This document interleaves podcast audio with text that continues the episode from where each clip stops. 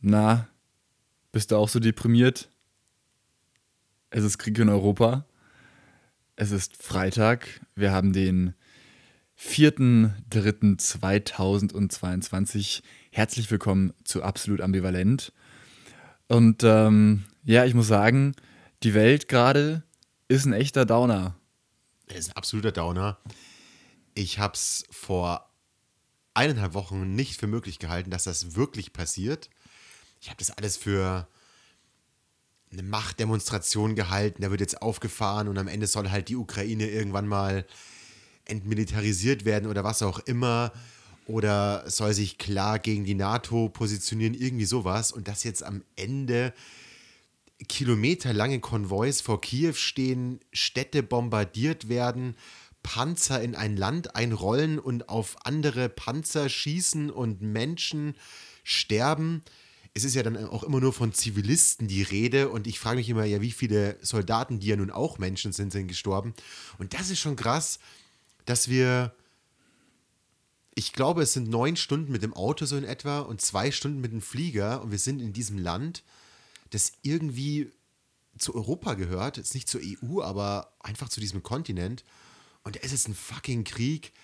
Das ist schon verrückt und das ist einfach kacke. Aber ich glaube, da sind wir nicht die Ersten, die das so sehen. Ja, ich glaube, ja. wie kacke das Ganze ist, wurde in der großen Öffentlichkeit ähm, ausführlich besprochen. Man weiß auch gar nicht so genau, was man dazu noch irgendwie sagen soll. Vielleicht fangen wir mal vorne an. Ähm, das Ganze ging ja eigentlich los mit dieser, dieser wirklich ähm, wahnsinnigen Rede von Putin, wo er nochmal schön ähm, aufgeschlüsselt hat, ne, warum die Ukraine denn äh, überhaupt kein Existenzrecht eigentlich hat, ne, warum die Ukraine kein souveräner Staat ist ähm, und ist da mit einem ganz, ganz weirden Geschichtsvortrag gekommen, wo er sich, also, wo er sich, also, ne, ich weiß nicht, äh, Putin wird dieser Tage wirklich viel mit Hitler, äh, Hitler ver verglichen. Und ähm, man muss schon sagen, ne, so ein Angriffskrieg, den gab es eigentlich seit 1939 nicht mehr, dass ein europäisches, äh, europäisches Land einfach ein anderes Land angreift, mit äh, unter einem ähnlichen Vorwand eigentlich. Ähm, trotzdem finde ich bis jetzt, muss man sagen, dass diese Hitler-Vergleiche noch ein bisschen hinken, weil äh, das Leid, ähm, das durch die Nazis, durch Hitler Deutschland angerichtet wurde, der Holocaust, äh, Holocaust ähm, das sind Sachen, die wir in dieser Form zumindest jetzt noch nicht sehen. Ob das noch kommen wird, ich, ich hoffe nicht. Aber also danach, danach sieht es nicht aus und ich finde Hitler-Vergleiche mache ich ja auch gerne, aber sind im Grunde immer schlecht.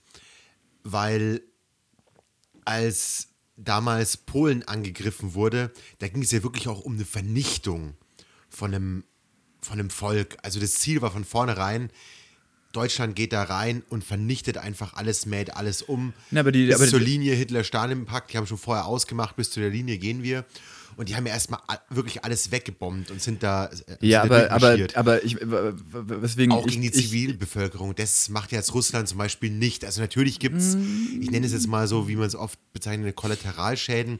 Aber Russland greift jetzt nicht gezielt äh, Städte an und bombardiert da irgendwie massenweise ähm, naja, die, die Bevölkerung weg ich will jetzt hier nicht Putin oder, oder die russische Armee verteidigen, aber das Ziel ist gerade nicht erkennbar, dass Russland versucht, möglichst viel Schaden in der Zivilbevölkerung anzurichten. Also, das würde ich jetzt nicht unterstellen. Ja. Natürlich verurteilen wir das hier. Das sind wir auch nicht die Ersten und, und ja. nicht die Einzigen. Wir verurteilen diesen Angriff komplett. Aber dass die Zivilbevölkerung jetzt ein Ziel ist, nee, sorry, also da kann ich nicht mitgehen. Äh, Zumindest nicht explizit. Ja, also, also es, es ist nicht so, dass das Ziel ist, möglichst viele Ukrainer die, zu töten. Ja, ähm, aber äh, der Anspruch, mit dem da reingegangen wurde, ne? also die, ähm, der Anspruch von Putin, dass die Ukraine eben eigentlich russisch ist und Kiew wird ja auch so als die Geburtsstätte der russischen Nation gesehen. Ähm, ne, also diese, diese Ansprüche, die, die hat man ja irgendwie bei, bei, bei dem Angriffskrieg von Hitler, und jetzt lassen wir mal kurz die, ne, den Holocaust hier aus dem Spiel, das, ähm, den, den, die gab es ja auch. Ne? Also wenn man muss sich diese, diese Putin-Rede mal irgendwie anhören. Ähm, ich verlinke einen Podcast der New York Times, The Daily, wo wirklich mal so ganz schön diese Rede aufgeschlüsselt wird und auch dieser, wo auch nochmal dieser Irrsinn klar gemacht wird, was es denn heißt, wenn da ein russischer Präsident steht und von der tausendjährigen Geschichte der russischen Nation spricht, ja, oder auch nur die hundertjährige äh, Geschichte, ähm, dass das in einer neu geordneten Welt nach dem Zweiten Weltkrieg und dann auch durch den Kalten Krieg, ähm, dass das völlig irrelevant ist. Ja? Das, ähm, das, es ist, das wird da völlig außer Es ist komplett irrelevant und da könnte ja jedes Land oder jede Nation, jede ethnische Gruppe herkommen und so weit zurückgehen, wie es ihnen am besten passt. Das könnten die Franzosen machen, da würde ihnen halb Europa gehören. Das könnten die Engländer machen, da würde ihnen die halbe Welt gehören. Also jede Nation könnte die das Deutschen, tun. Die Deutschen ne, könnten das machen, das, können sagen, das, ja, wir waren ja auch mal bis das vor deutsche, Moskau. Genau, das deutsche also, römische meine, Reich. Es ist, es ist, komplett verrückt. Du musst ja die Realität von jetzt anerkennen. Und, ja, und da brauchen wir, glaube ich, uns gar nicht genau, drauf einlassen auf so eine ja, genau, aber es ist ein Aggressor-Rhetorik. Ja, es ist ein, es ist ein Herrschaftsanspruch, der ähm, der damit gerechtfertigt wird, ne, mit, mit, so einer Art, das ist ja fast so eine Art göttlicher Anspruch, ne? Wie man, wie Monarchen früher ihre, ihre Reiche gerechtfertigt haben, genauso macht das Putin jetzt auch.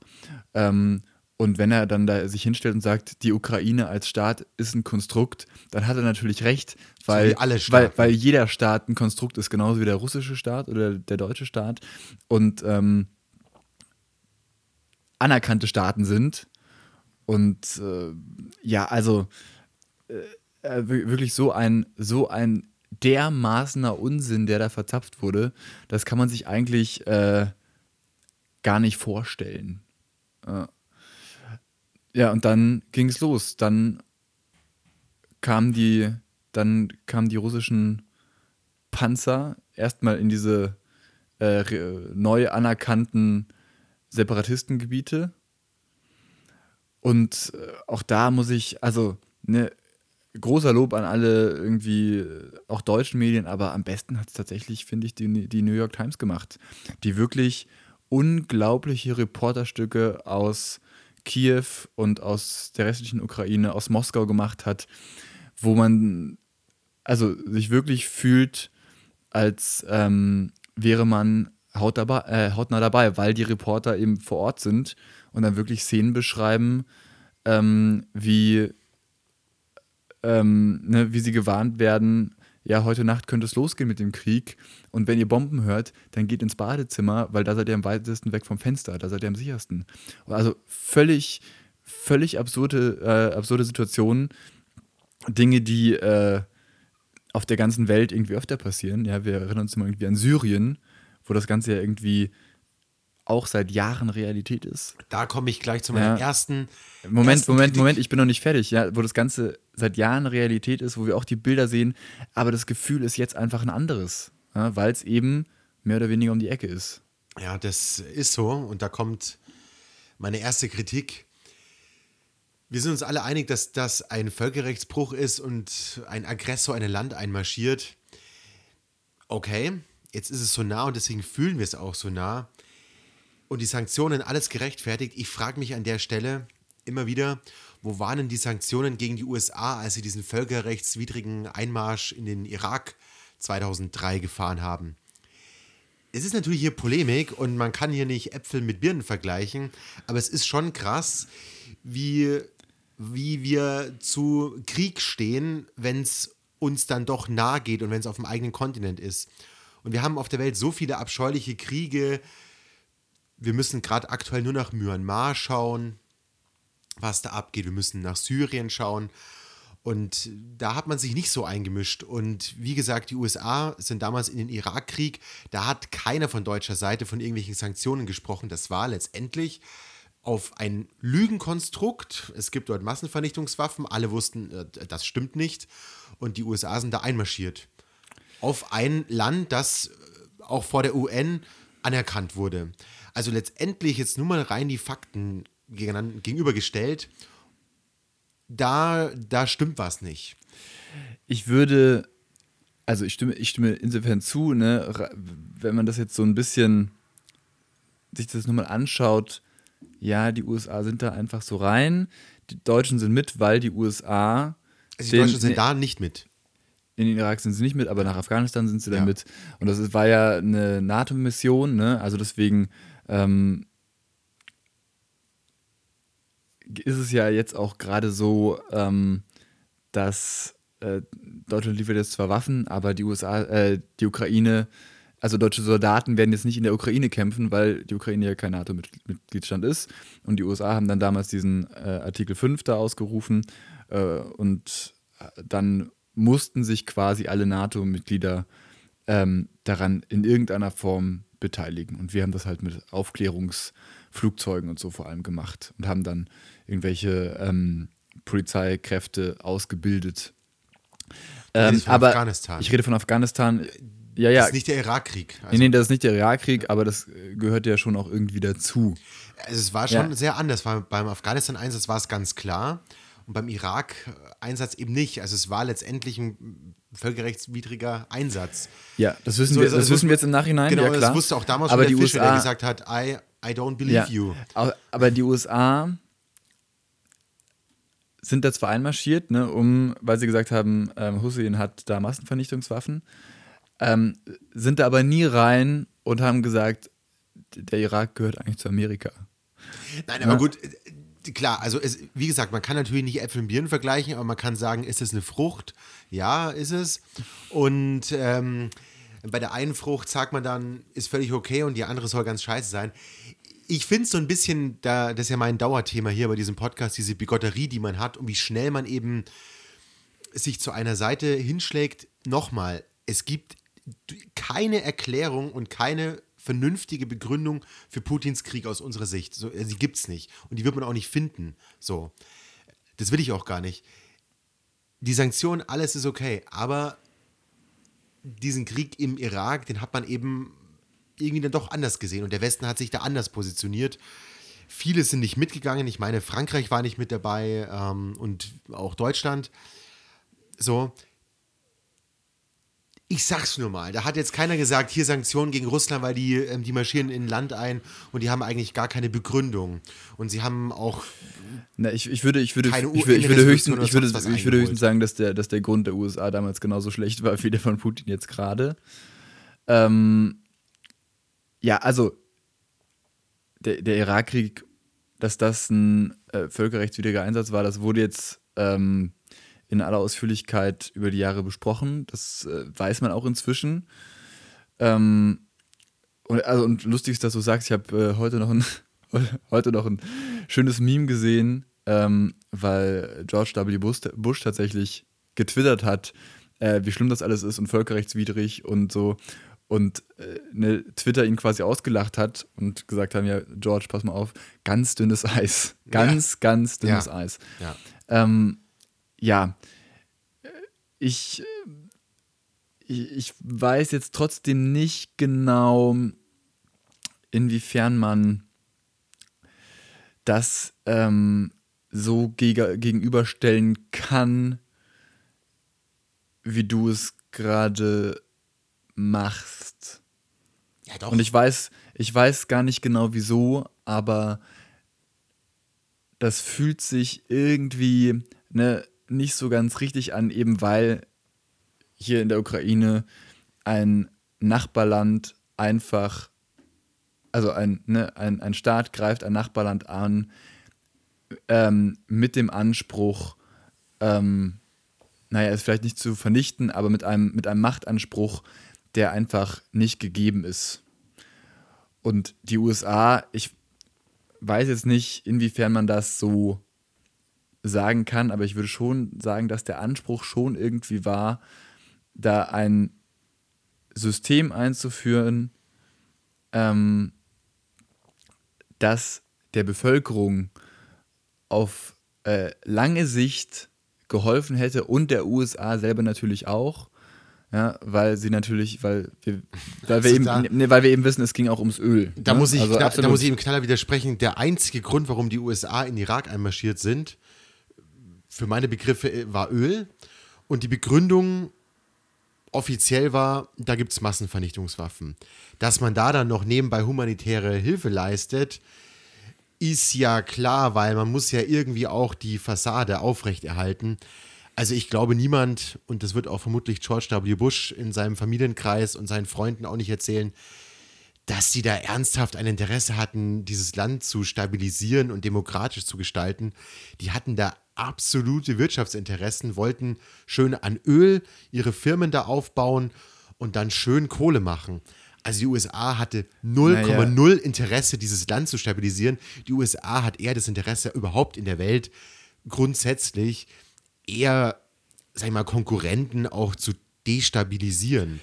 Das, so. das ist absolut also so. NATO, ich mein, wir, wir NATO-Mitglieder ja und Handelspartner, die sollen stabilisiert werden und die anderen destabilisiert. Also ich will jetzt hier keine super, mega, duper Verschwörungstheorie spinnen. Das ist aber keine Verschwörungstheorie, dass das stimmt, wissen wir. Ja, ja eben. Das ist, also und, das, mit, das mit Rohstoffen. Dem, also wie gesagt, ich will sie ja, ich will sie ja auch nicht vergleichen, die beiden Kriege, weil sie sind nicht zu vergleichen. Es ist auf einem anderen Territorium.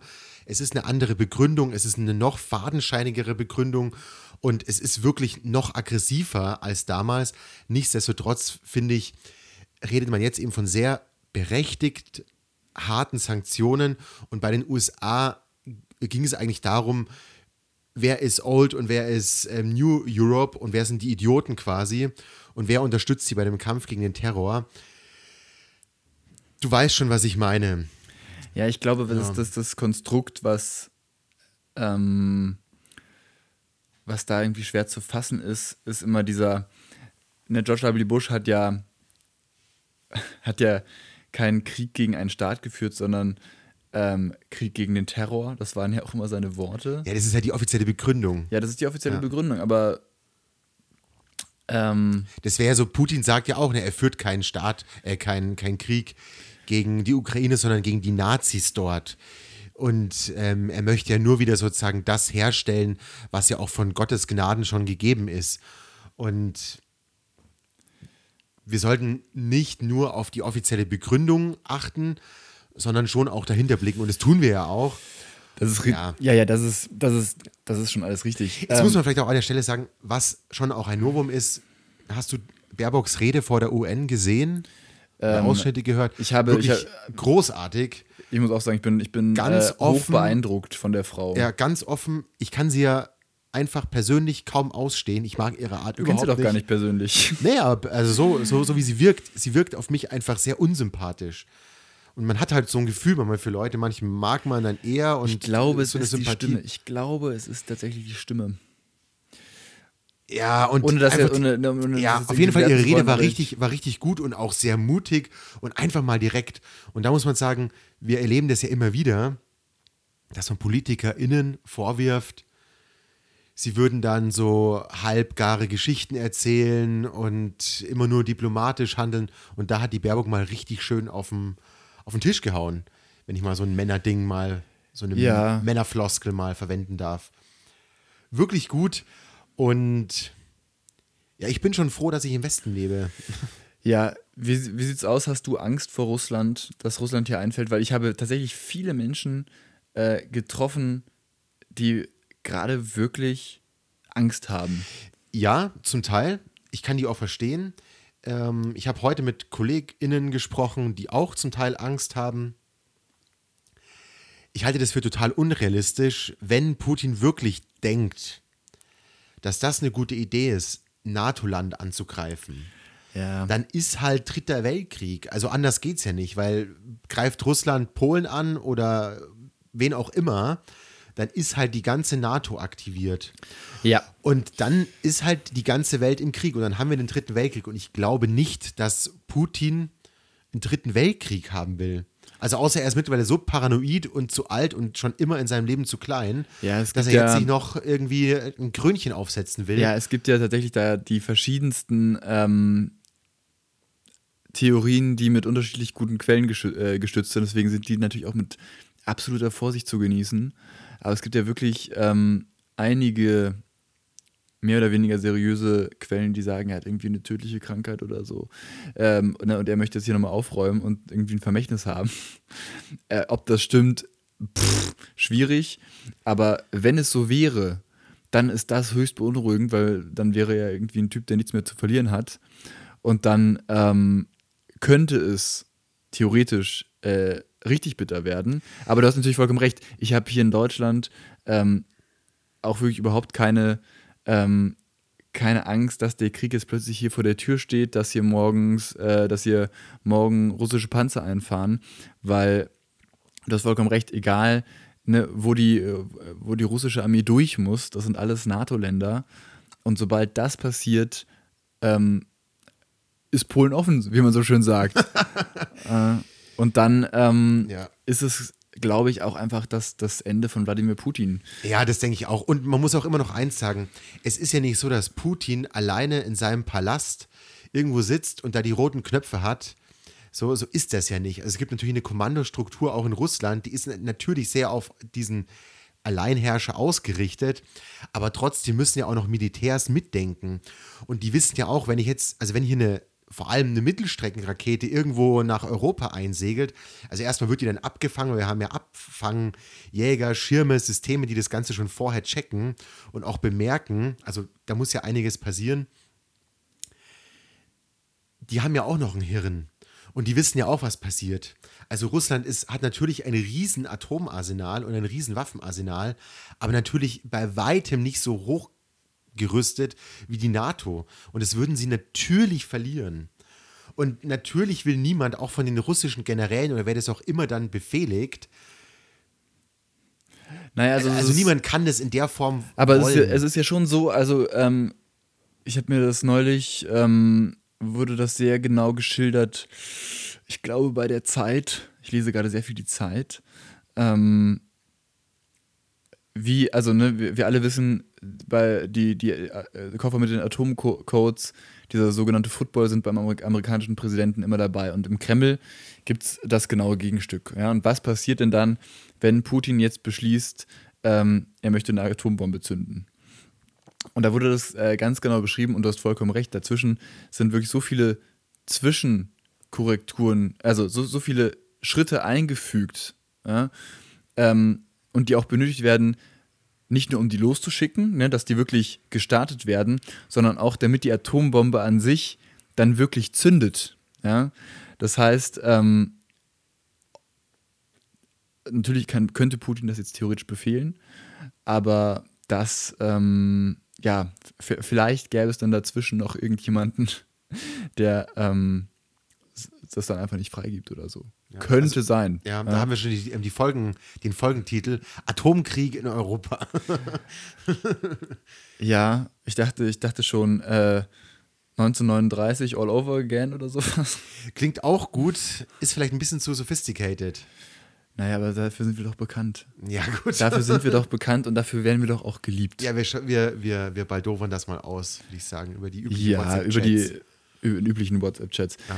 Ähm, was sagst du denn dazu? Ich äh, musste, ähm, ich, ich fand die Rede von Olaf Scholz, die er da gehalten hat im Bundestag, äh, fand ich sehr gut, wo er da ja. verkündet hat, dass jetzt ähm, 100 Milliarden Euro zusätzlich für Rüstung ausgegeben werden. Ähm, irgendein Zeitjournalist hat ähm, von einem Hintergrundgespräch mit Christian Lindner erzählt, wo das Ganze mal so aufgedröselt wird, ähm, wie lange das also so ungefähr reicht. Christian Lindner sagt ähm, ungefähr so bis 2026, dann wären diese 100 Milliarden weg. Ähm, die Frage ist natürlich aber auch, ähm, was hilft uns das jetzt? Ne? Also was hilft uns jetzt?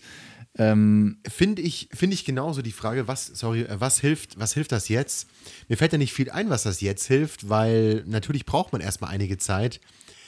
Ich finde es auch interessant an der Stelle, wie schnell plötzlich Geld da ist, wenn es um ein Ziel geht, was einen emotional bewegt. Ich frage mich, hätte man es auch mit dem Klimawandel zum Beispiel machen können und sagen können, hier 100 Milliarden für den Klimawandel. Seltsamerweise ist das nicht gelungen. Und es ist auf der einen Seite schon auch bedenklich, und das meine ich ganz im Ernst, was da auch im Bundestag, ich habe mir von den dreieinhalb Stunden, die da gesprochen wurden, ungefähr drei Stunden angeschaut.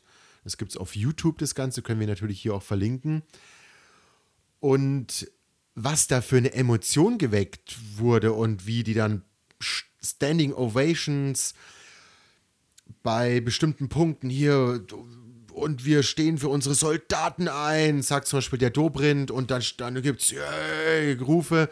Und das ist schon, schon auch bedenklich.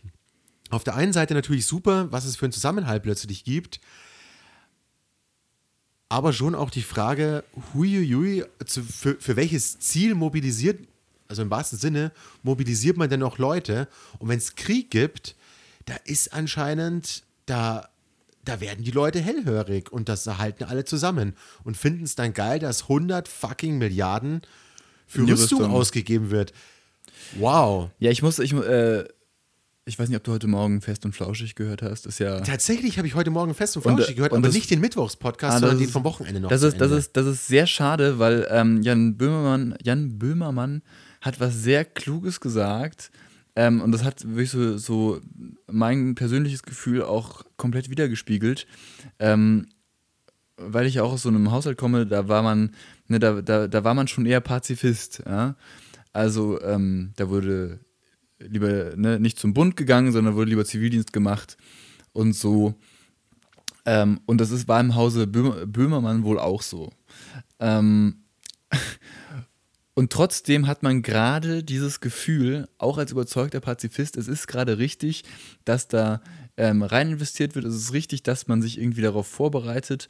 Und das muss man jetzt gerade mit sich so ein bisschen ausmachen, ähm, wie man denn jetzt dazu steht, dass jetzt irgendwie Krieg ist. Und man weiß auch ganz genau, ähm, ja gut, irgendwie äh, mit klugen Argumenten werden wir das Ganze jetzt nicht irgendwie gewinnen, wenn der Russe im wahrsten Sinne des Wortes vor der Tür steht.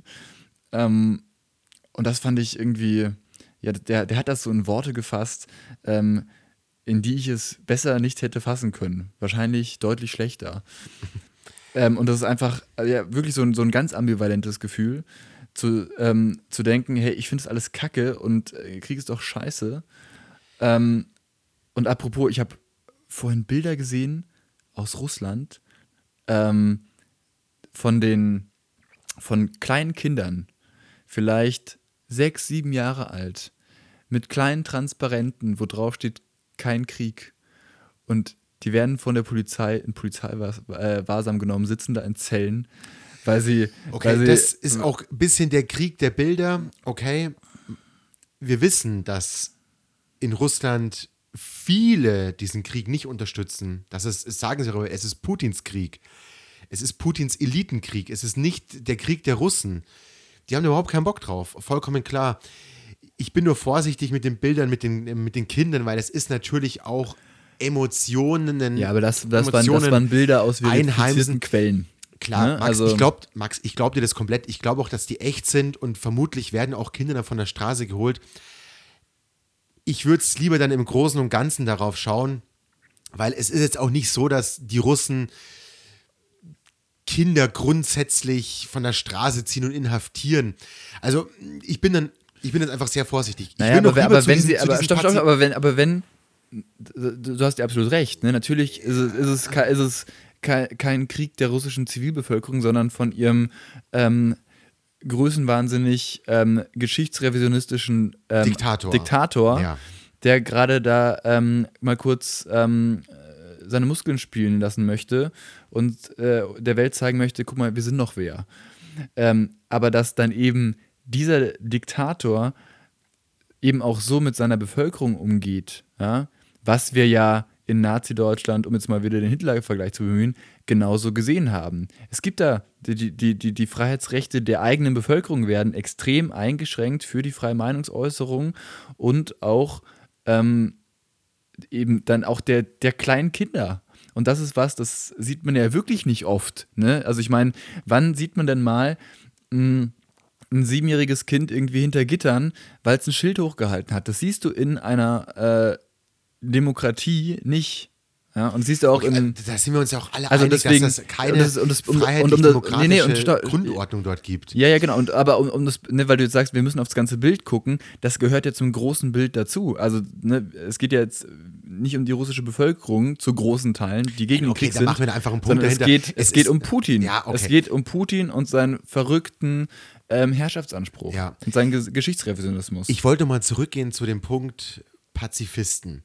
Das Interessante ist ja schon, dass die Pazifisten jetzt, wenn dann der Krieg aber doch zu nah hinrückt, dann doch keine Pazifisten mehr sind.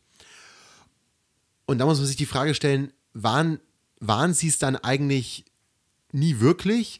Weil natürlich, wenn es keinen Krieg gibt, dann kann ja jeder von sich behaupten, ich bin Pazifist. Wenn dann aber die anderen anrücken und dann sagen, ja, jetzt müssen wir aber auch zurückschlagen, dann, dann stimmt irgendwas nicht. Also es müsste eigentlich, das hatten wir schon mal behandelt in einer Folge, zu einer ziemlichen kognitiven Dissonanz führen, wenn man eigentlich den Krieg und Waffen ablehnt, wenn aber dann die anderen mit Waffen auf einen zukommen, dann zu sagen, jetzt aber das größte Paket ever im Bundestag rausgehauen für Waffen.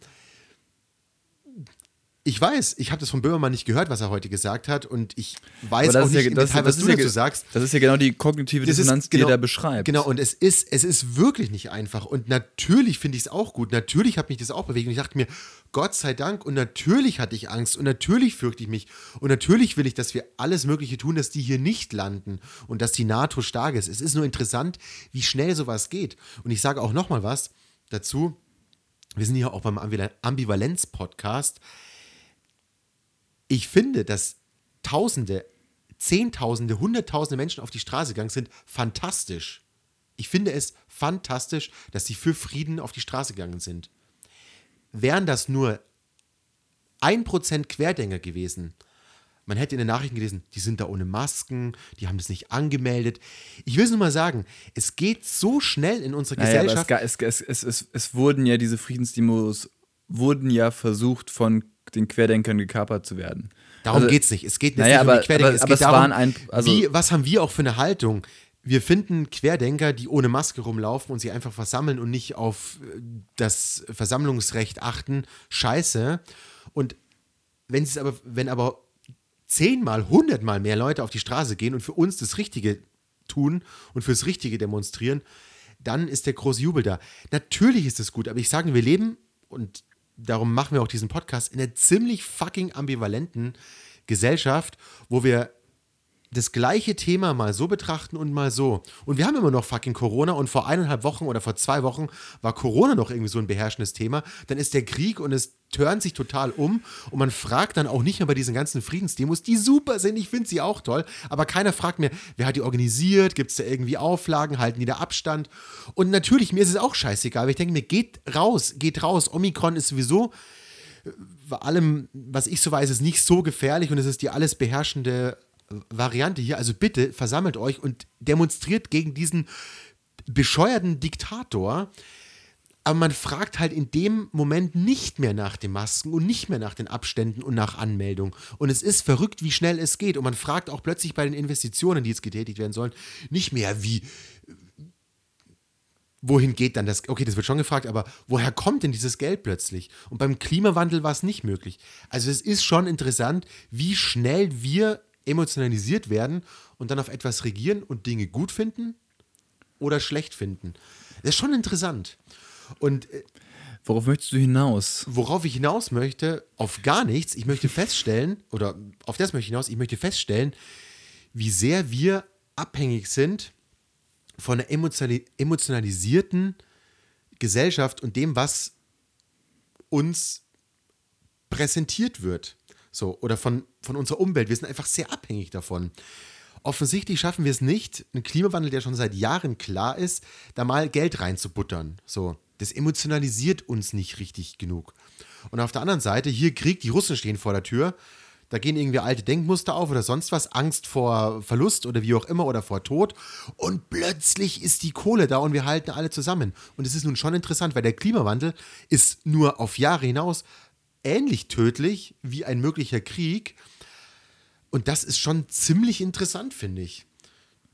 Ja, und auch für mich und für meine Leute so außenrum sehr interessant, wie schnell man emotionalisiert werden kann. Das ist schon interessant. Also damals, kommt wieder so ein dummer Hitler-Vergleich, aber damals hat es auch irgendwie Nazi-Deutschland geschafft, sehr, sehr viele Deutsche für so einen Holocaust zu, zu mobilisieren. Und es haben einfach sehr, sehr viele mitgemacht. Das ist einfach so. Sehr viele haben dort mitgemacht und haben Menschen einfach umgebracht für die richtige, in deren Meinung, für die richtige Sache.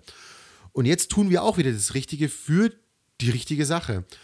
Und man darf schon immer wieder mal zurücktreten und sich überlegen, hui, äh, wo, wo sind wir eigentlich gerade? Wo steht eigentlich gerade der Kopf?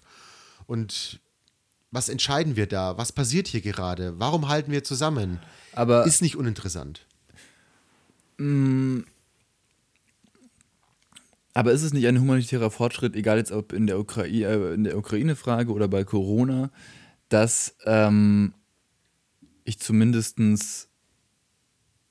ähm, glaube beobachten zu können, dass die richtige Sache immer war, ähm, Menschen zu retten. Bei Corona ne, hat man das gemacht mit Maßnahmen, indem man eine Maske getragen hat, indem man zu Hause geblieben ist, indem man sich dann irgendwann regelmäßig getestet hat, indem man sich hat impfen lassen. Das war ja zumindest laut wissenschaftlichem Stand die richtige Lösung. So, bei der, in der Ukraine ähm, gehen wir eigentlich nach ähnlichen Mustern vor. Ne? Das, das heißt, der, die 100 Milliarden ähm, Sondergelder, ähm, die man da jetzt beantragt hat, das ist quasi ähm, der erste Notlockdown, der da jetzt gerade in Kraft getreten ist. Ja? Und das ist dann eben diese Soforthilfe. Und wie stoppen wir das? Können wir das Ding jetzt irgendwie schnell stoppen oder eindämmen? Und dahinter steht aber am Ende immer die Frage, wie können wir Menschenleben retten? Ne? Also, also bezieht, bezieht sich eigentlich alles dann am Ende auf die Würde des Menschen ist unantastbar und ähm, eben nicht auf, wie beim Holocaust, wie können wir besonders viele Menschen vernichten. Da war es nämlich genau das genaue Gegenteil. Also ich möchte ja auch nicht den Holocaust verteidigen. Nee, nee, nee, nee, auch, es nee, gibt hier eine, es gibt hier sozusagen Menschen, die wollen uns was Böses, und deswegen müssen die weg. Und wir machen es jetzt mit Putins Eliten. Es ist aus meiner Sicht falsch. Ich will das nicht verteidigen. Ich sage nur, es geht so schnell, wie wir Feindbilder aufbauen und dann alles dafür tun, diesen Feind auch zu bekämpfen. So. Und auf der anderen Seite Dinge für gut erachten. Und es ist schon interessant, wie schnell dann Gelder und wie schnell auch, also auch die Rhetorik, wie schnell sich die Rhetorik ändert. So, natürlich ist Putin ein Aggressor und natürlich müssen wir den bekämpfen und natürlich ist Krieg scheiße. So. Aber Man muss nur immer wieder, finde ich, und das sage ich immer wieder, auch mal einen Schritt zurücktreten und prüfen, aber, was, ist, was steckt denn da dahinter? Okay, aber, aber so. jetzt muss ich trotzdem nachfragen, in welcher Welt hätte man denn für so ein Ereignis ähm, andere okay. Bilder oder andere Worte wählen okay, können als das, was gerade, das ist ja ein, Beschrei äh, ein Zustand. Ich glaube eher, Zust nee, nee, stopp, aber ich glaube, dass diese Kriegsrhetorik in anderen Situationen viel zu oft gebraucht wird. Ja, klar. Aber jetzt in dieser einen speziellen Situation sind es ja genau die richtigen Worte. Es sind die richtigen Worte. Deswegen, deswegen ähm, verstehe ich jetzt gerade dein Problem nicht so ganz. Also, ich weiß gar nicht, ob ich ein Problem habe. Ich stelle hier fest, dass wir Menschen sehr schnell emotionalisiert werden und sehr schnell auf bestimmte, sag ich mal, Trigger reagieren, die offensichtlich ganz tief auch in so einer Gesellschaft verwurzelt sind. Und wenn wir so das Gefühl haben, unsere Freiheit ist angegriffen, dann reagieren wir halt sehr schnell in eine Richtung, auch selbst sehr aggressiv, was ja irgendwie okay ist. Und man darf auch immer wieder fragen, was, was steckt denn dahinter? Ich möchte ja einfach nur vielleicht so einen Finger hochheben oder mich mal melden. So. Ich stelle ja nur Fragen. So, ich stelle hier ja bloß Fragen. Nein, aber es ist auch so, ich habe hier immer wieder auch die Querdenker zum Teil verteidigt und sie übelst beschimpft. So übelst beschimpft, hier weg und alle verhaften. Und ja, irgendwie verstehe ich sie ja. Und es kann ja nicht sein, dass 30 Prozent in Deutschland, die sich nicht impfen haben lassen, dass man die alle als Idioten bezeichnet. Also die haben ja irgendwie auch, die haben ja irgendwie auch eine Sorge. Ich komme gleich wieder zu dem, äh, zu dem Krieg, aber zum Beispiel jetzt bei Omikron, also die Omikron-Variante ist nun wirklich bei allem, was wir wissen, sehr, sehr harmlos.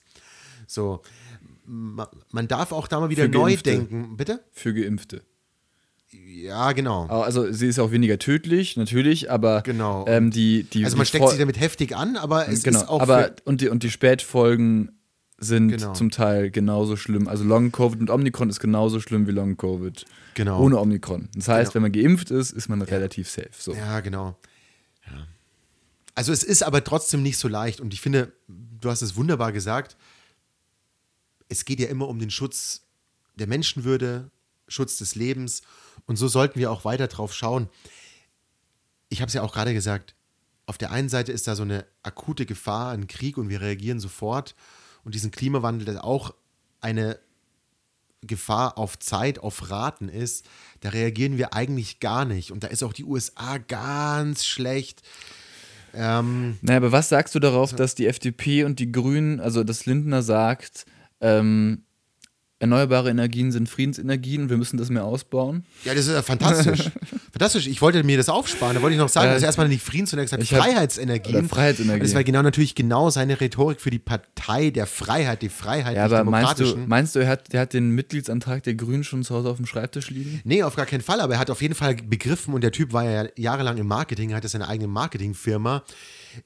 Ich finde, er hat es wunderbar gebrandet und die erneuerbaren Energien als Freiheitsenergien zu begreifen, was ja auch stimmt, sich unabhängig machen von Gas und Öl, was wir hier in Deutschland so gut wie nicht haben, also vielleicht ein paar Liter, die noch irgendwo schlummern, aber nicht in dem Maß, wie wir es bräuchten, jetzt aktuell. Wunderbar, es ist dem Habeck nicht eingefallen, es ist der Baerbock nicht eingefallen, es ist keinem fucking Grün bislang eingefallen, das als Freiheitsenergien zu bezeichnen. Fantastisch. Besser kann man es nicht branden. Ich war sofort wieder Christian Lindner-Fan, einfach weil er es gut gemacht hat. Und die Rede war einfach sensationell, die er dahingelegt hat. Ich habe sie komplett gesehen, wie gesagt. Ich fand hab sie alle Reden furchtbar. gesehen. Ich fand sie wirklich furchtbar. Ich Ich fand, glaube, du findest bei Christian Lindner, wenn Nee, Christian nee. Lindner sagt, ich liebe Max, Max und deinen Nachnamen dann noch sagt, dann würdest du auch sagen, du findest ihn furchtbar. Nein, ich finde, äh, ich, ich, ähm, ich finde, Wolfgang M. Schmidt hat es sehr schön auf den Punkt gebracht. Ähm, man hat eben, man hat sich diese Scholz-Rede angeschaut und man hat gemerkt, ähm, man, man weiß über Olaf Scholz nicht so viel und man, man ne, seine politischen Positionen kommen manchmal irgendwie ein bisschen spanisch vor, aber man hat gemerkt, anders als zum Beispiel bei Schröder, der Mann hat so ein paar Prinzipien, die sind unverrückbar. Und danach kam dann eben diese Lindner-Rede. Und da hat man genau gemerkt, Lindner hat diese Prinzipien gerade nicht. Also Lindner hat, ist wirklich völlig prinzipienlos. Welche hat er denn verraten? Naja, we- wenn er immer von, von dem freien Markt redet und von, äh, wir müssen die Wirtschaft äh, schützen und so. Und ähm, jetzt kommt er da mit erneuerbaren Energien, die, ne, er hat zwar schon immer, er hat immer gesagt, ne, der Markt regelt das. Aber Ja, das jetzt, jetzt, nicht. genau, und jetzt muss er aber dann natürlich eingreifen als Staat, was äh, man- ja, man als Ne- Neoliberaler äh, nicht so gut findet. Also ähm, da finde ich schon, ähm, hatte der Herr, Sch Herr Schmidt mal wieder recht. Ja, ich bin ja auch sonst ein Fan vom Herrn Schmidt und ich finde ja auch seine Kritik dem Neoliberalismus, dem Kapitalismus gegenüber kann ich sehr viel abgewinnen. Ich habe diese Kritik dem Lindner gegenüber nicht gehört. Der Lindner hat es trotzdem geschafft, die erneuerbaren Energien für wahrscheinlich viele in seiner Partei neu zu branden, das muss man einfach sagen. Und lieber habe ich ein paar Neoliberale, die jetzt erneuerbare Energien geil finden, auf der Habenseite, wenn ich mal so eine BWL-Spreche nutzen darf, als nicht. Und darum ist es für meine Begriffe gut, was er gemacht hat. Weil wir brauchen die, die brauchen wir auch schon viel länger. Und jetzt hat das einfach für seine Partei und seine Anhänger nochmal anders gebrandet. Und das ist gut. Verdammt Aber- normal, es ist gut. Ja, aber für, Wenn- für, aber für, wenn für welche Merz- Zeit? Stopp, aber für welche Zeit hat er das denn gebrandet? Also, Also- das, das, er ist- ein Fan Ist Wind und so sobald, sobald, ja, weiß doch, ich nicht. doch, ja, doch, aber auch, doch. Aber auch Scholz zu sagen, du hast in so vielen Podcasts auch äh, Scholz gesagt, der prinzipiellose Scholz, hier das Gespenst quasi, der einmal hier ähm, sein Hirn Moment, ausschaltet. Moment, um, stopp, ich, um habe, hier- ich habe hier Nee, gerade, nee, nee, nee, stopp, ich habe hier gerade nur, nur zitiert. Und, ähm, ja, man hat, Olaf Scholz hat erstaunlich wenige Prinzipien. Ja, eben, genau. Das glaube ich das auch. Ist einfach so, aber es gibt so Politiker ein, haben immer nur dann Prinzipien, solange sie ihnen auch noch äh, gut tun und solange sie wiedergewählt werden. Und es gehört auch ja, zu ich, diesem politischen Spiel das dazu. glaube ich, das glaube ich bei Scholz. Ähm, Jeder hat seine DNA, okay, da sind wir uns einig. ja. das ist vollkommen klar. Und Scholz hat natürlich eine SPD-DNA. Das ist auch vollkommen klar. Und er hat wahrscheinlich auch Prinzipien, die sind unverrückbar. Und manche muss er vielleicht einfach anders kommunizieren, weil er sonst nicht gewählt wird. Das ist auch klar.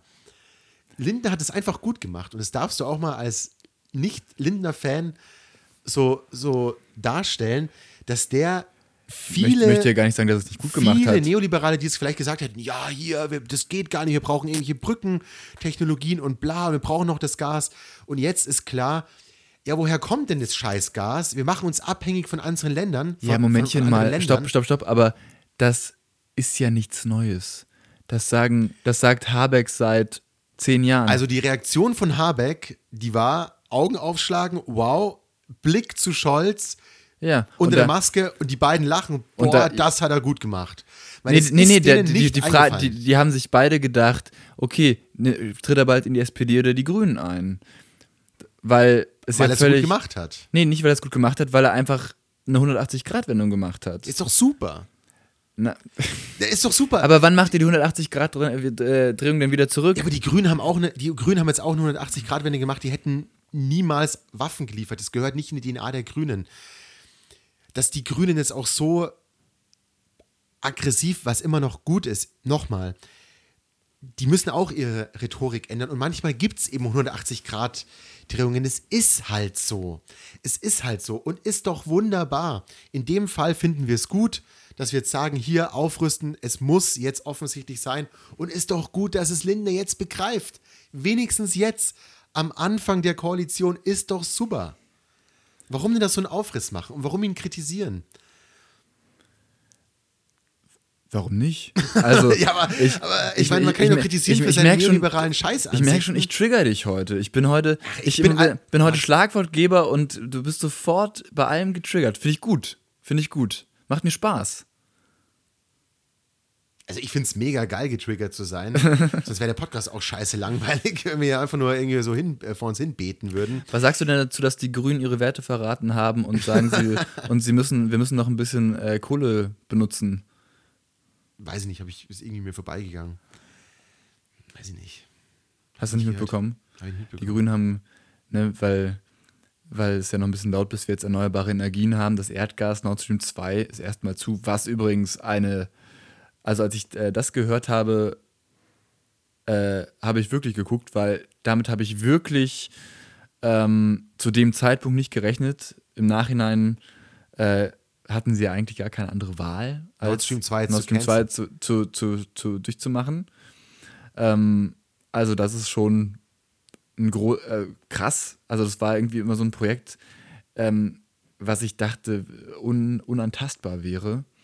Aber wie wir jetzt auch gerade sehen, Das ist nee, nee, ja aber genau das. ja, genau, aber deswegen, hey, ich, ich finde es doch auch gut, dass äh, Linda es jetzt anscheinend begriffen Ja, hat. eben. Aber eben. die Frage ist halt Lass auch dich genau. Halt du auch mal triggern.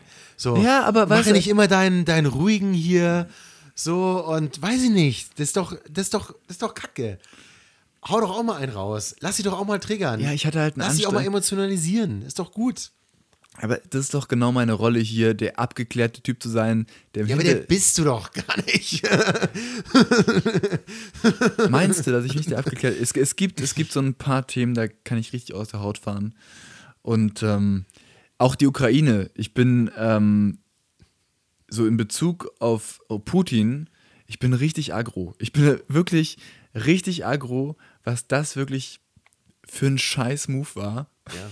Also, ja, ist es. also, und trotzdem habe ich mir das ähm, angeschaut und dachte mir, also äh, die, die Rede kam ja dienstags, als er diese, diese Separatistengebiete anerkannt hat. Und ich saß wirklich vor der Tagesschau. War das, war das vor dem letzten Podcast oder ist es erst eine Woche her?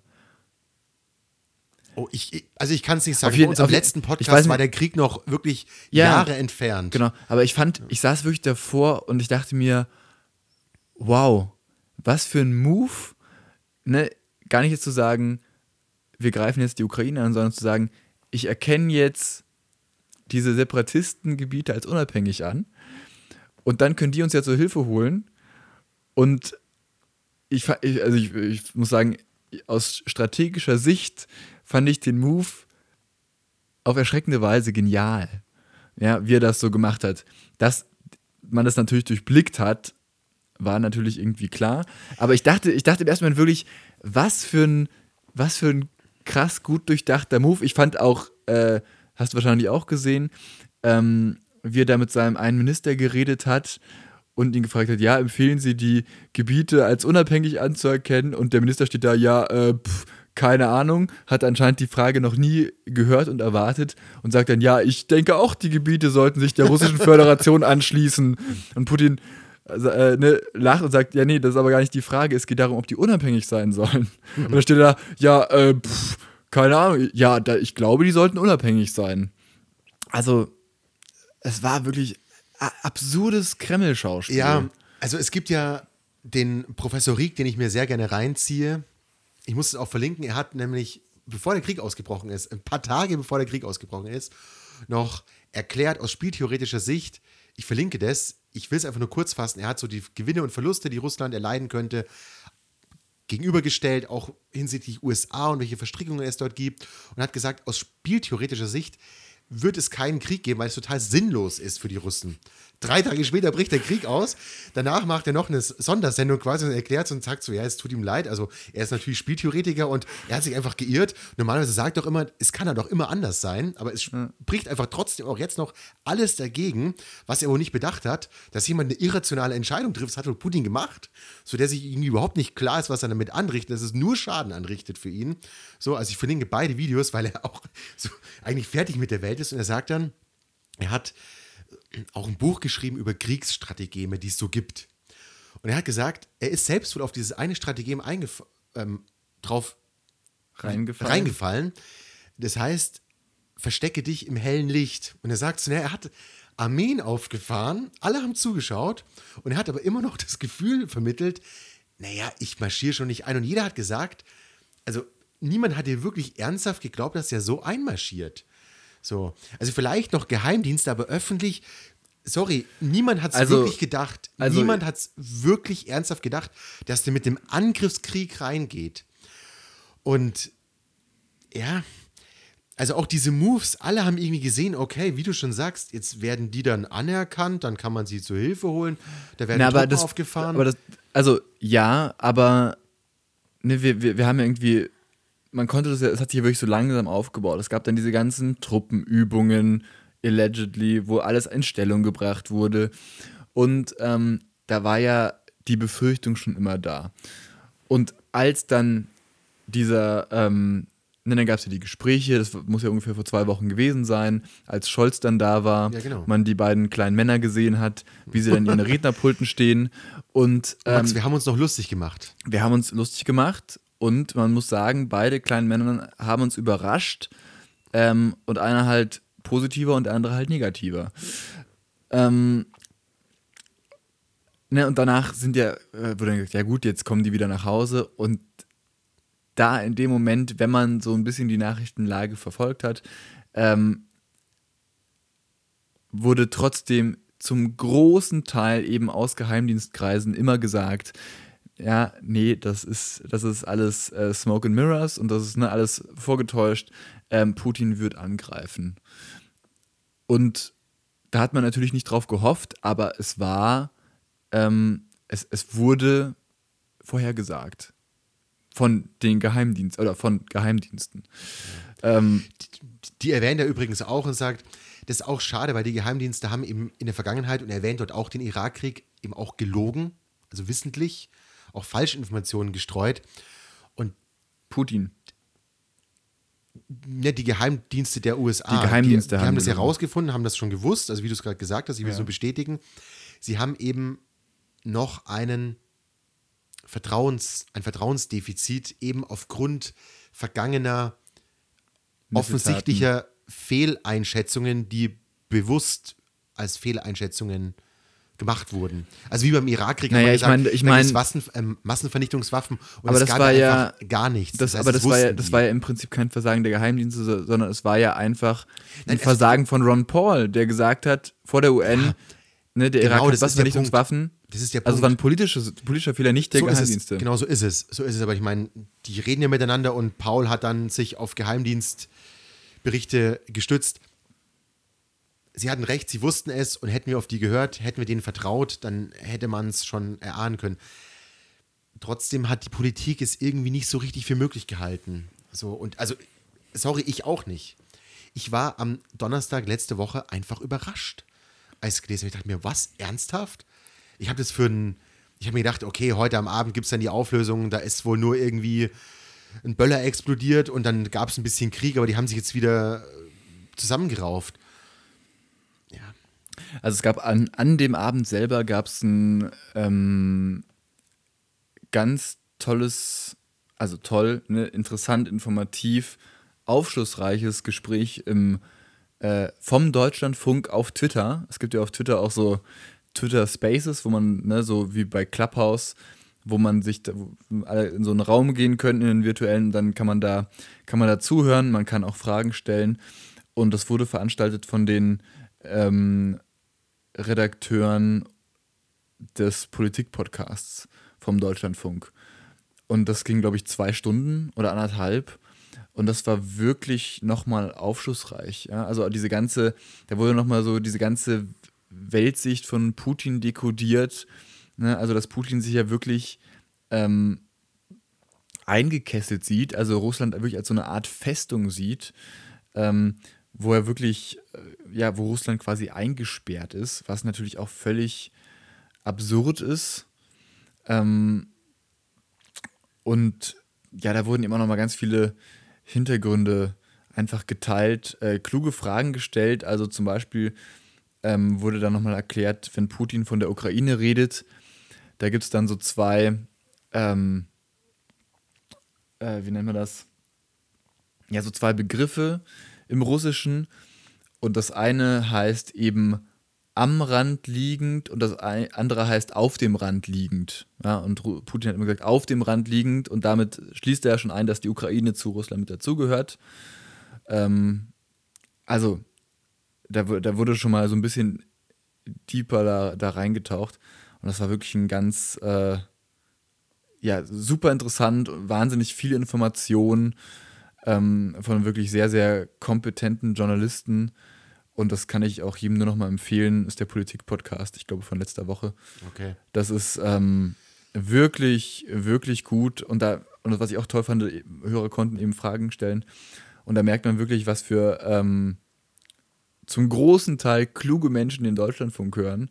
Und ich finde das einfach ganz toll, dass es da in Deutschland wirklich diese, diese Speerspitze ähm, des deutschlandweiten Journalismus es gibt, öffentlich-rechtlich finanziert, was es sonst einfach nicht so gibt in Europa in der Art und Weise. Also der Deutschlandfunk ist wirklich ähm, in 98 Prozent der Fällen einfach sehr, sehr gut mit so ein paar kleinen Ausnahmen. Ich höre hier eine, eine kleine Werbung. An der Stelle muss man sagen, es gibt noch andere gute Funkhäuser. du warnst mich ja, ja immer. Aber nee, ähm, ich habe den, hab den noch nie so beachtet. Ich höre es immer über dich. Ich habe meine anderen Medien. Ich möchte noch was empfehlen dazu. Ein Spiegelartikel, heute erst gelesen. Sehr interessant, auch die Zusammenhänge, in welcher Welt auch Putin lebt, so diese neue Rechte. Ganz spannend, die Verstrickungen auch in die USA. Trump hat ja auch Putin mehr oder weniger hofiert. Die USA haben ganz, äh, Russland hat ganz bewusst in den Wahlkampf eingegriffen, damals, dass Trump gewinnt. Tucker Carlson hat sich zuletzt auch positioniert mit einem Interview mit Trump, also in der Fox-Sendung, ähm, wo alle gesagt haben, ja, es liegt nur an der Schwäche von Biden, dass es jetzt zu diesem Krieg kam. Und Tucker Carlson auch gesagt hat, ja, bei Putin, da weiß man aber wenigstens noch, auf welche Toilette man gehen kann und solche Geschichten. Also diese ganze neue Rechte, die sich, die, die quasi den, den Feind im Gendern sieht und eigentlich so diese diktatorischen Gestalten ganz toll findet und ganz stark hofiert. Also wie den Trump, wie den Putin, wie auch andere rechte Figuren in Europa. Und das ist wirklich gruselig, was da eigentlich für Rupert Murdoch, dieses ganze Netzwerk, was da auch dahinter steckt, was für ein unglaublich großes, in einer Elite rechtes Netzwerk äh, weltweit besteht, wo es auch darum geht, den Klimawandel immer wieder runterzuspielen, wo es um Öl verkaufen, um Kohle verkaufen, wo es um ganz alte Eliten geht und hier nichts mit, ich sage jetzt mal so jüdische Weltverschwörung oder so ein Scheiß, sondern wirklich alte Eliten, Großkapital zusammenhält, die die Freiheit massiv unterdrückt. So, und das ist wirklich gruselig. Und deswegen ist auch dieser Angriff von Putin nochmal, wir hatten es im letzten Podcast auch schon besprochen, aus einer anderen Richtung nochmal. Es ist ein Angriff auf die Freiheit der Demokratie und wir müssen da wirklich aufpassen und wir müssen in dem Moment vielleicht auch mal die Demokratie mit Waffen verteidigen. Ja. Aber wirklich gruselig. Also diese ganzen Ängste, die man nur so aus dem Geschichtsunterricht kannte, die sind jetzt irgendwie gerade präsent. Ja, ich finde auch, da kommt ganz viel Geschichtsunterricht wieder hoch. Ich möchte an der Stelle auch noch was empfehlen. Und zwar ähm, detektor.org, eine deutsche journalistische Plattform, wo sich die ganze russische Medienlandschaft angeschaut wird und, wie der Name schon sagt, dekodiert wird. Ähm, das heißt, übersetzt, eingeordnet.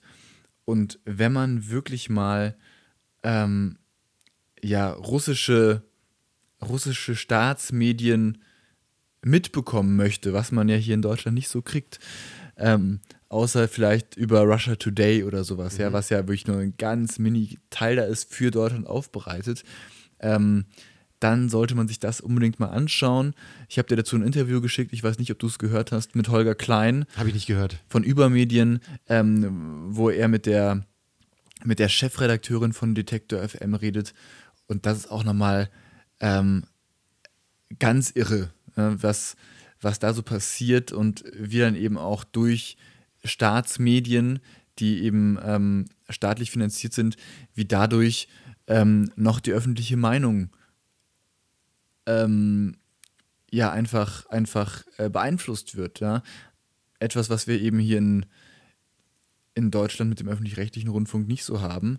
Und es geht auch nochmal um diese um dieses Agentengesetz, ne? Also, ich weiß nicht, das, wer das mitbekommen hat, aber die Deutsche Welle zum Beispiel wurde ja, ähm, wie viele andere unabhängige Medien in Russland auch, als ausländische Agenten eingestuft und die müssen dann wirklich alles, was sie raussenden, ähm, quasi vorzeigen. Und da geht es nicht nur um jeden Beitrag, sondern auch um jeden Facebook-Post. Ne? Das muss dann ans Ministerium irgendwie gesendet werden. Und äh, ja, da sieht man einfach, also nochmal dieses, diese, diese, dieses ganze wirklich von vorne bis hinten ähm,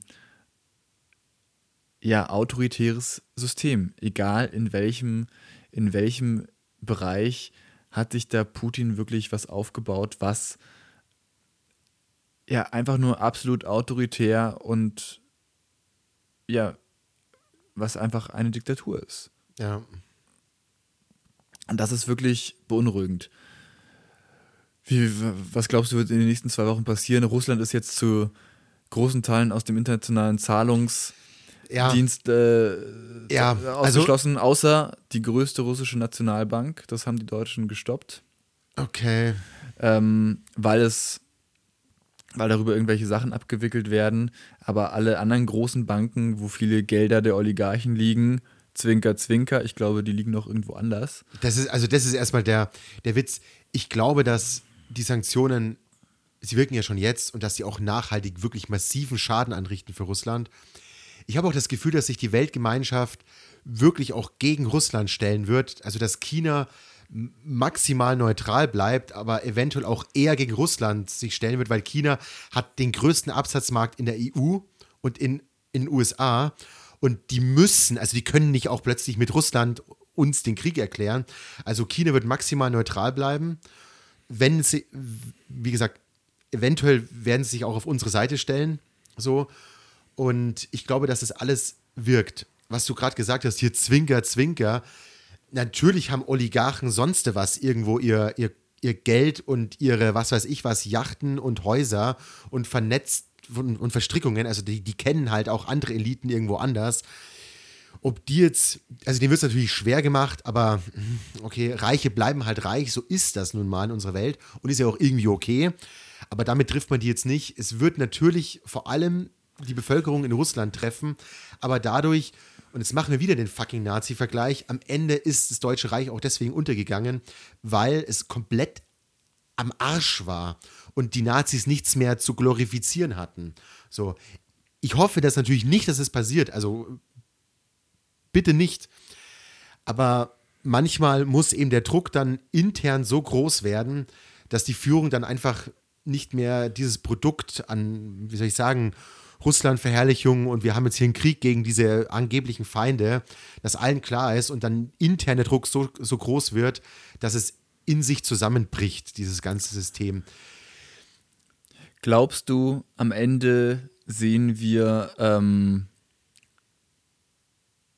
den politischen Tod oder tatsächlich sogar den Tod von Wladimir Putin?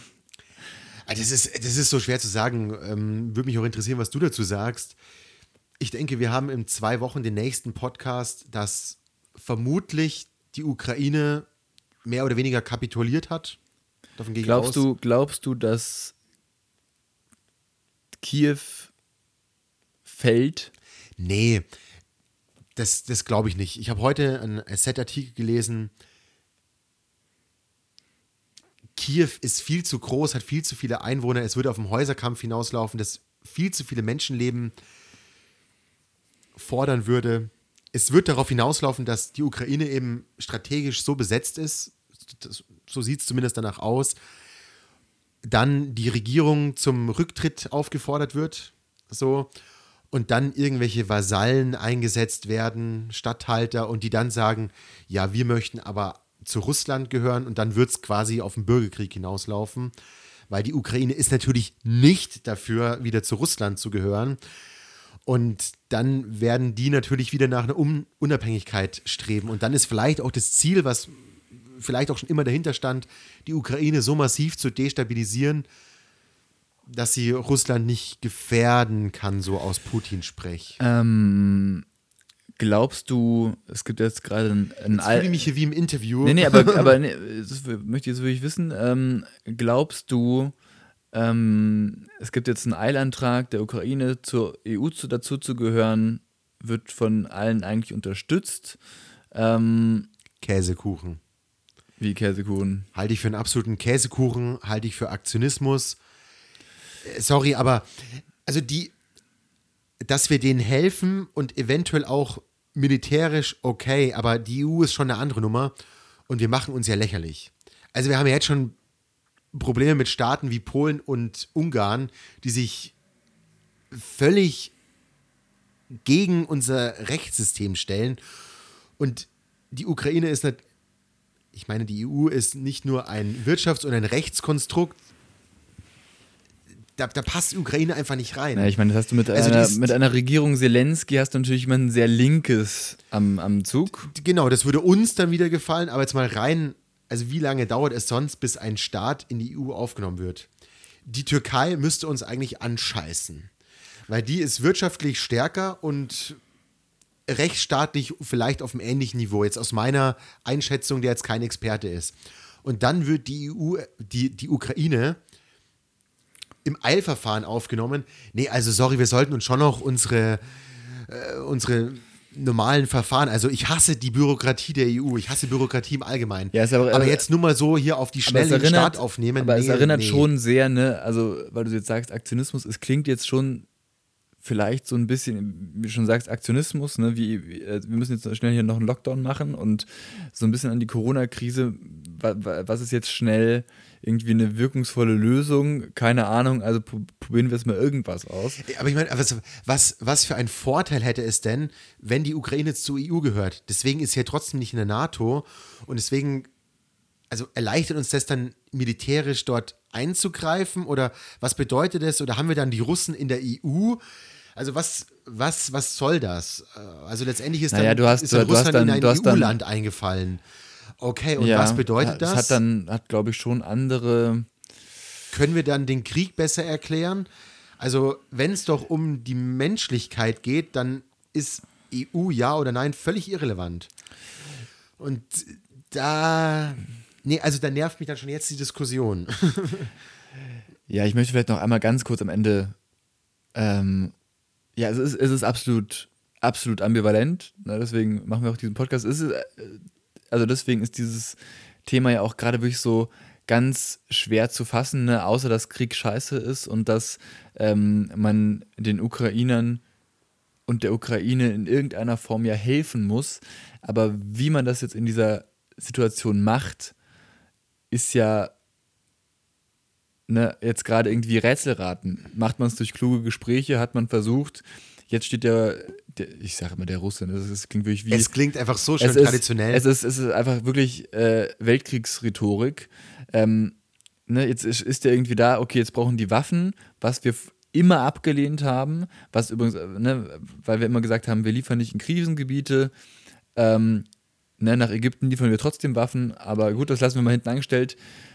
Ähm, jetzt passiert das und ich finde, es ist ja auch das Richtige so, ne, da haben wir eben auch schon gesagt, ähm, an der polnischen Grenze, wo vor Monaten noch die syrischen Flüchtlinge in Scharen standen, irgendwie bei Minusgraden im Wald gekämmt haben, kommen jetzt andere Flüchtlinge, die jetzt mit Kusshand aufgenommen werden.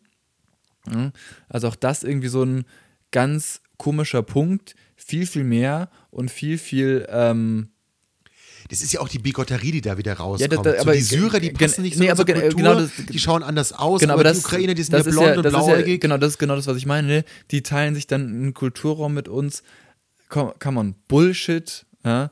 Natürlich hätte man die anderen Flüchtlinge genauso aufnehmen können. Das waren viel, viel weniger. Die hätte man wunderbar verteilen können auf die EU. E Und plötzlich gibt es dann eben auf polnischer, polnischer Seite einen Aktionismus zu sagen, so, jetzt ähm, helfen wir da an der genau der gleichen Stelle, wo vor äh, ein, zwei Monaten noch Leute nachts erfroren sind, kein Dach über dem Kopf hatten und bei, na, bei Minusgraden irgendwie im Wald gecampt haben. Also ähm, ja, es ist, es ist, wie du schon gesagt hast am Anfang, und deswegen möchte ich damit auch irgendwie vielleicht den Kreis so ein bisschen schließen. Ähm, ich, kann, ich kann total verstehen, warum du von diesem ganzen, ne, also diese, diese ganze Bigotterie ähm, nervt ja auch irgendwie wahnsinnig. Aber ja, das ist halt, halt gerade irgendwie die Realität und man weiß auch dann einfach nicht, wie man es richtig machen kann, glaube ich. Ich glaube, es ist wirklich eine, eine ähm, Atemlosigkeit, eine, eine Ungläubigkeit, was da passiert auf allen Seiten. Man muss da jetzt irgendwie reagieren, ohne sich der Konsequenzen aus bestimmtem Handeln bewusst zu sein. Vielleicht hast du da vorhin auch was Schönes gesagt. Wenn du schon mich zitierst in so einem netten Zusammenhang, dann möchte ich das auch gerne aufgreifen. Wenn man immer als Ziel hat, es geht um die Würde des Menschen und um das Leben von Menschen, ich glaube, dann trifft man am Ende des Tages immer die richtige Entscheidung. Und zwar die Würde aller Menschen und das Leben aller Menschen. Dann, genau. glaube ich, kommt man auf den richtigen Weg bei aller Ambivalenz und bei allem Hate und weiß ich nicht was. Und genau das ist aber, ne, und ich glaube, genau daraus ähm, entsteht dann dieses, wie du es nennst, bigottes Verhalten. Europa und die westliche Welt ähm, macht nämlich genau das nicht. Es geht immer um die Würde des Menschen, in Klammern, Europäer, weiß, ne? Genau. Amerikaner. Das, das, ist, das ist eine Bigotterie. Und das ist, und das ist genau die Bigotterie, ähm, die dabei entsteht. Und das ist ähm, für die meisten Menschen oder viele Menschen sehr, sehr schwer zu begreifen. In Klammern, obwohl es wahrscheinlich ähm, politisch gewisse gute Gründe gibt, und ich möchte nicht sagen, dass sie richtig sind, aber sie sind wahrscheinlich gut zu rechtfertigen, um so zu leben und zu handeln. Wirtschaftlicher Natur, warum auch immer, ne? Und ähm, ich glaube, das muss man sich einfach nochmal noch mal vor Augen halten. es wird in unserem Interesse gehandelt, weil es unser Interesse hat, wenn es Afrika betrifft, wenn es Syrien betrifft, Nahe Osten, was nicht zu uns dazugehört, dann ähm, betrifft es uns ja nicht. Und dann muss man da nichts machen. Ich glaube, das ist so das, das Gefühl und Ja, ob, ne, das ist, und dann kommt immer der berühmte Satz, ja, wir können uns ja auch nicht um alles kümmern und wir können ja auch nicht jedem helfen. Und Das stimmt, also die Politik kann nicht die Welt retten, das genau, und können das ist, und das ist, glaube ich, genau das Problem, dass das ein ambivalent. absolut richtiger Satz ist. Wir können nicht jedem helfen und wir können nicht ähm, jeden Menschen aus der Armut rausholen und man muss es vermutlich ähm, in einem begrenzten Rahmen machen und dieser Rahmen ist jetzt halt durch europäische Grenzlinien irgendwie gezogen worden. Ähm, und wenn man dann, al- also alle anderen, die dann weiterhelfen wollen, die machen, müssen das dann tatsächlich irgendwie durch private Initiativen machen. Ne? Also eine Mission Lifeline rettet dann halt privat Flüchtlinge aus dem Mittelmeer. ja. Und also, äh, ne, da- das ist wieder die, die große Ambivalenz des Themas, um irgendwie am Ende jetzt einen Deckel drauf zu machen, weil, ähm, ja, man muss da für sich, glaube ich, so eine, so, so eine Grenze finden im Kopf, um nicht verrückt zu werden.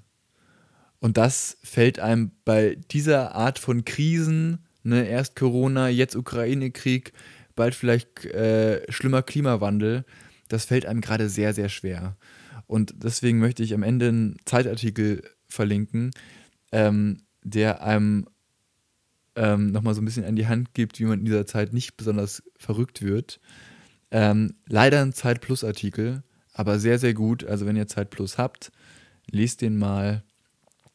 Und ähm, für, Wir sollten sowieso mal wieder unsere ganzen Verlinkungen auch tatsächlich reinstellen. Habe ich ja, das, war, zuletzt das, war, schmerzlich vermisst. das war nur in der letzten Folge so. Ja.